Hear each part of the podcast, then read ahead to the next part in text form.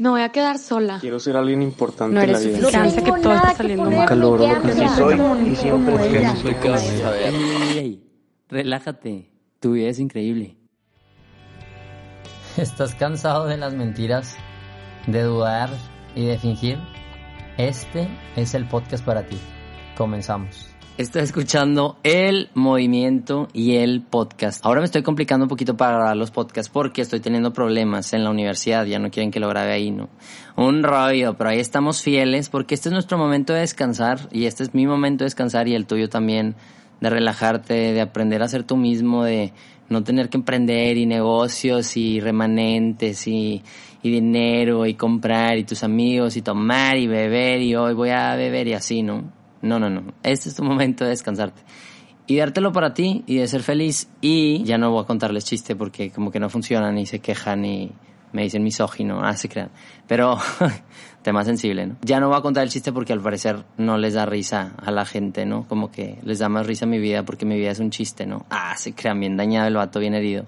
Porque luego hay gente que sí, eso es que mi vida es un chiste. Y dices, eh, ahí es cuando ustedes entran y dicen, eh, nene, no, no, no, ey, ey, ey, ey, relájate, tu vida es increíble. me di roña, pero haz de cuenta que estaba con mi mamá y le dije, ey, ey, ey, o algo así. Y me dijo, tu vida es increíble. Y yo, ah, ya se lo aprendió. Oigan, y ya en un tono más serio y ya más sobre el episodio del día de hoy, que es un tema que me apasiona y que me he estado enfrentando muchísimo.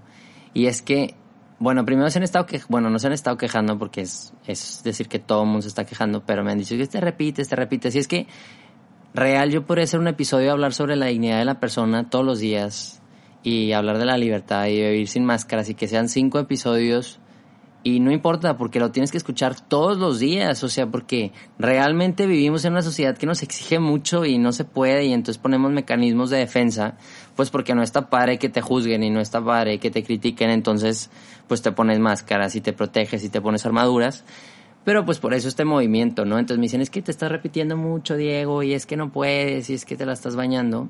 El día de hoy vamos a hablar de un tema que sí me, me encanta y ahorita van a ver por qué lo conecto con la autenticidad, ¿no? O sea, mi miedo luego ya me lo pueden platicar, me pueden mandar mensaje por Instagram o por Facebook, porque ya tenemos cuenta de Facebook. Para luego voy a tener, voy a subir video, creo, que roña. Luego me dicen si quieren. Un tío me dice, hasta youtuber, porque el escorpión dorado es youtuber. Y yo, what? Saludos al tío Jorge, ¿no?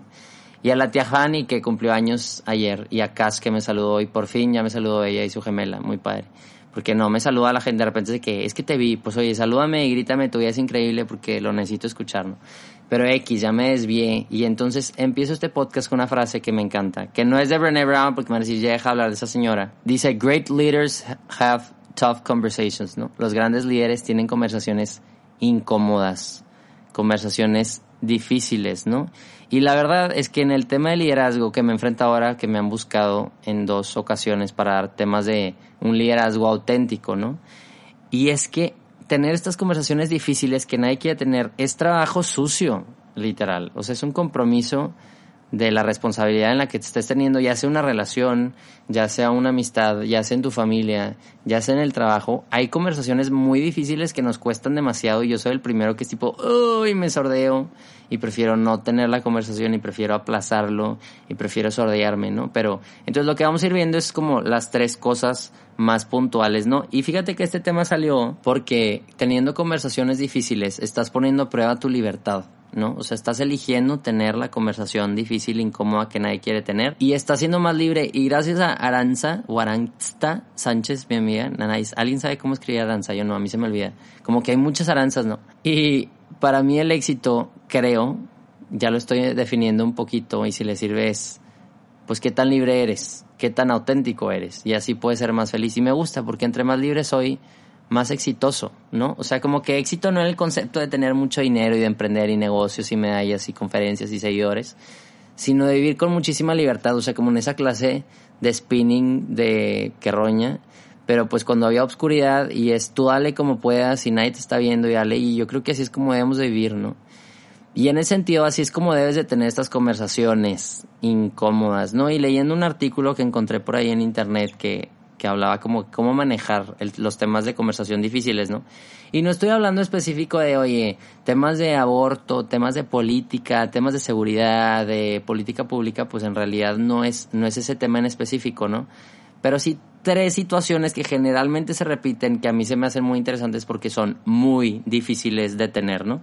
La primera, pues obviamente es sobre el amor y es que declarar tu amor o rechazar el amor de alguien es una conversación muy difícil. Yo me acuerdo la primera vez que lo hice, no, no se crean, Isa Espinosa me declaró su amor alguna vez, no sé, mándenle, pregúntenle, hay que preguntarle a Isa Espinosa me hizo una carta y me amaba y así. Qué padre, me regalaba nerds, me acuerdo. Pero es una conversación muy difícil. Declarar el amor a alguien, decir, sabes que te amo, te quiero. Yo no he tenido la oportunidad. Y es cuando dicen, ¿cómo? Ya quiero que Diego me diga, te amo, ¿no?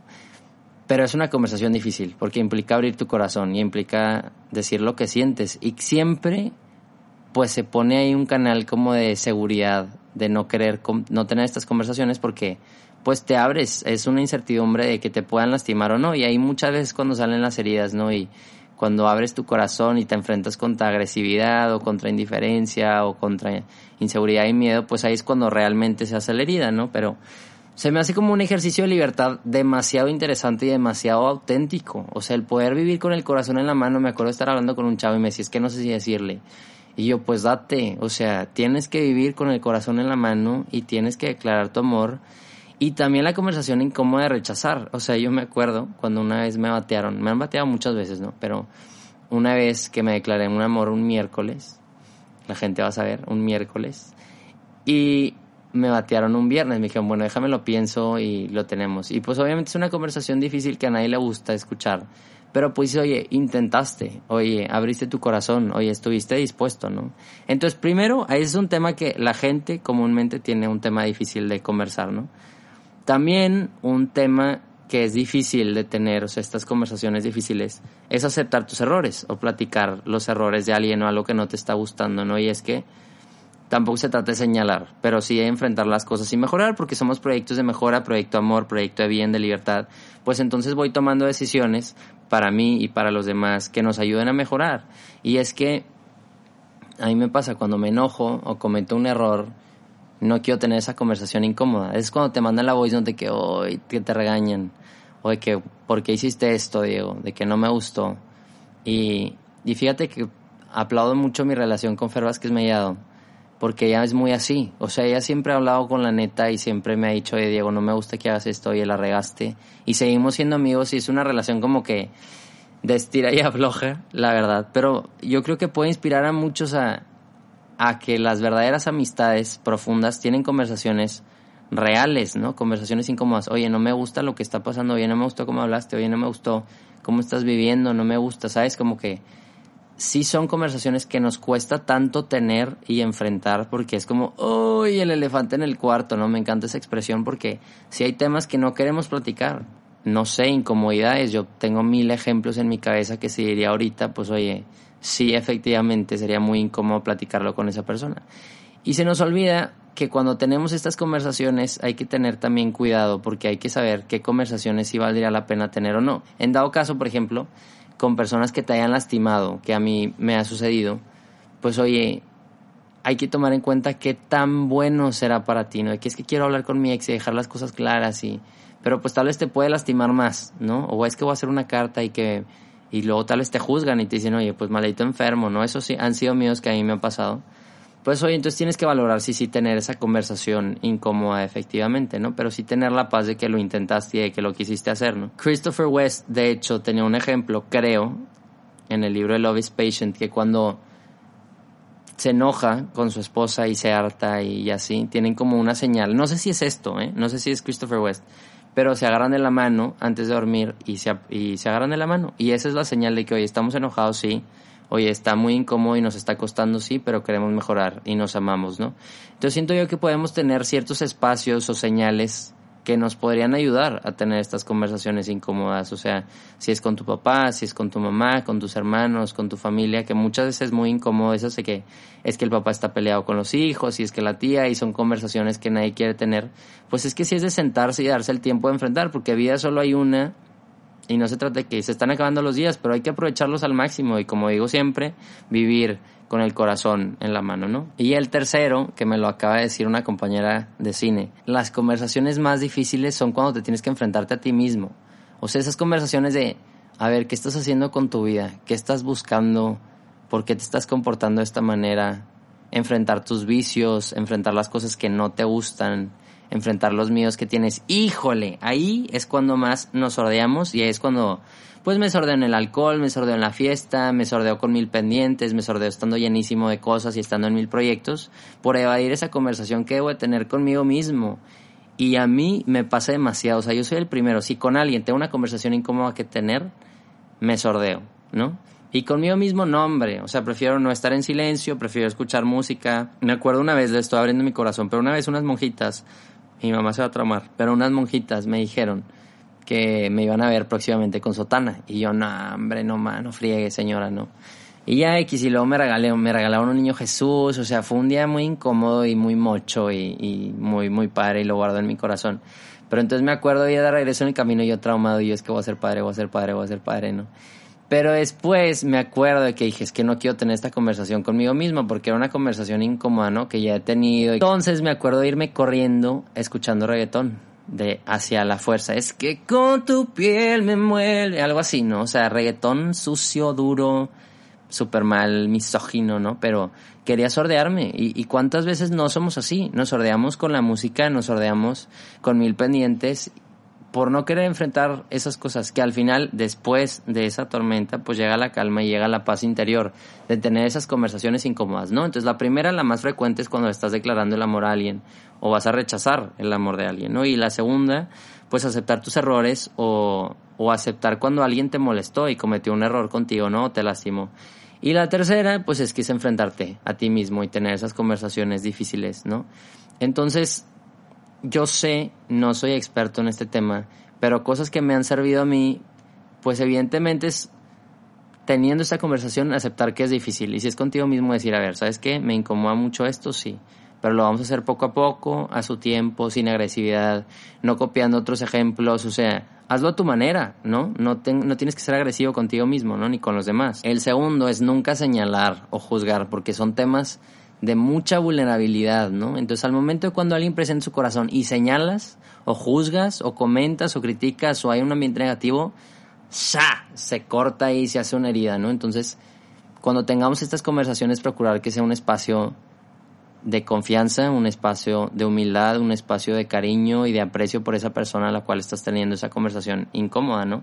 Y también, pues, cuidar dónde estás teniendo esta conversación. No la vas a tener ahí enfrente de todo el mundo, no la vas a tener en la universidad, no la vas a tener, no sé, tienes que dedicarte tiempo. Así igual, oye, pues si a ti te sirve rezar, irte a la montaña y tener esa conversación incómoda contigo, pues tenla y vete a ese momento solo, a ese lugar donde no tengas miedo y a ese momento donde tengas paz y lo puedas hacer a tu manera. Yo eso sería lo, lo que recomendaría. O sea, obviamente acepta la conversación, que es difícil, decir, oye, sabes que me está costando mucho esto que te voy a decir nunca señalar, sabes que te quiero, sabes que te aprecio, no quiero juzgar en ningún momento y quiero que sea un ambiente de paz y de tranquilidad.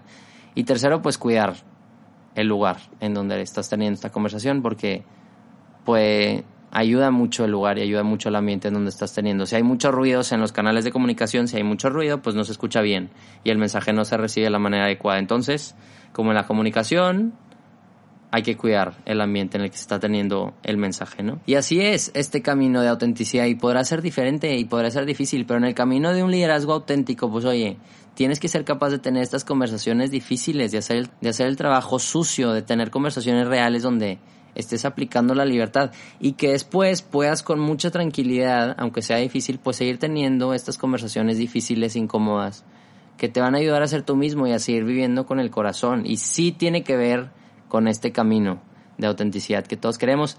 Y sígueme en Facebook, en Tu Vida es Increíble, y sígueme en, Instagram, en Tu Vida es Increíble, y mándenme testimonios de gente, historias. Quiero, quiero, yo necesito testimonios de gente que sea auténtica, ¿no? Ahora ya nadie me mandó story lavándose los dientes, o sea, me caen muy mal, ¿no? Les tengo que pagar o que les puedo pagar si quieren. Pero bueno, cuando seamos un movimiento enorme van a decir, yo empecé a, para que se den cuenta, esto es algo que va creciendo, Colgate nos va a patrocinar, Crocs, ya vieron, Bad Bunny andaba en una entrevista muy importante con Crocs verdes, ¿no? A la otra que sean rojos, Benito, por favor, ¿no? Pero seguimos en este camino, seguimos en este trabajo de ser auténticos, de ser reales, de descansar. Atrévete a tener esas conversaciones difíciles y descubre la paz que vienen después de ellas. Así que no importa si tienes mucho o tienes poco, sino de recordarte que ya eres suficiente. Eres único y eres necesario y voy a estar aquí todos los jueves para recordarte que vale la pena vivir amando y con sentido. Y que nunca, pero nunca se te olvide, tu vida es increíble.